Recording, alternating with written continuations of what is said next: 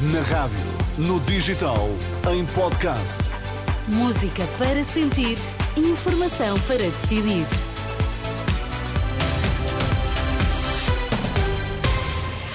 É hora de irmos às notícias. Bom dia, Ana Fernandes Silva. O que Bom é que dia, temos Teresa. em destaque a esta hora? Diretores de escolas públicas propõem apenas um professor para todas as disciplinas nos quinto e sexto anos. Médicos do Hospital de Cascais alertam para a falta de condições. Vamos lá, edição das 11 com Ana Fernandes Silva. Apenas um professor para todas as disciplinas no quinto e sexto anos de escolaridade. A proposta é dos diretores de escolas públicas que aplaudem o fim do atual segundo ciclo, uma medida sugerida no relatório sobre o estado da educação do Conselho Nacional de Educação, que apela ao fim de transições significativas para os alunos mais novos. O presidente da Associação de Diretores de Escolas Públicas apela, no entanto, que a acontecer a mudança seja definida de forma consensual entre todo o setor. A Renascença Filinto Lima explica que o novo modelo poderá fazer com que o quinto e sexto ano tenham apenas um professor para todas as disciplinas. Terminar com o segundo ciclo ser- seria juntar o quinto e sexto ano ao atual primeiro ciclo e haver ali uma continuidade de- na, na docência, nomeadamente com um professor hum, polivalente, como existe ao nível do, do- do primeiro ciclo. Outro tipo de solução tem que ser algo muito debatido e algo consensualizado. Filinto Lima, em reação ao relatório do Conselho Nacional de Educação, que traça um retrato do ensino em Portugal, o envelhecimento da classe docente é apontado como um dos aspectos mais preocupantes do setor. É mais uma denúncia das dificuldades no Serviço Nacional de Saúde.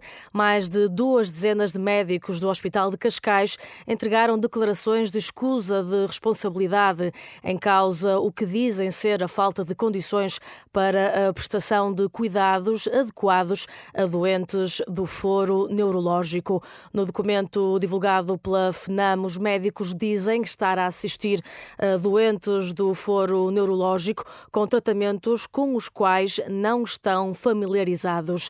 Dizem não existir condições para internamento de neurologia, nem conseguir assegurar consulta ou atendimento no serviço de urgência a estes doentes. Portugal sem progressos significativos no combate à pobreza extrema nos últimos cinco anos. A conclusão é de um estudo da Caritas.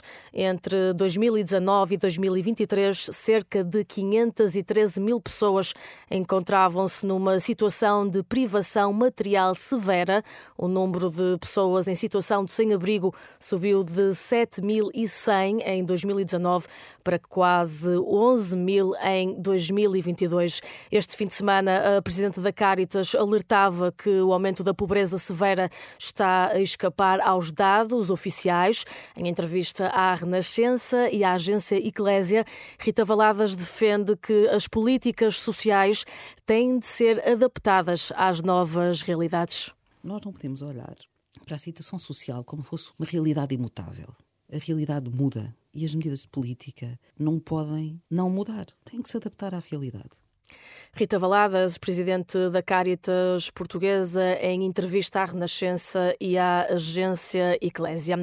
Os trabalhadores das Misericórdias estão em greve no próximo dia 15, um protesto por aumentos salariais, melhores condições de trabalho e pela integração na esfera do Estado. O pré-aviso da paralisação é da Federação Nacional dos Sindicatos dos Trabalhadores em Funções Públicas e Sociais. E a fechar no plano internacional, depois de Emmanuel Macron, agora o primeiro-ministro de França, a admitir a possibilidade de envio de militares ocidentais para combater na Ucrânia. Citado pelo canal de televisão francês RTL, Gabriel Attal diz que não pode ser excluída nenhuma hipótese e que França não aceita que a Rússia possa vencer a guerra.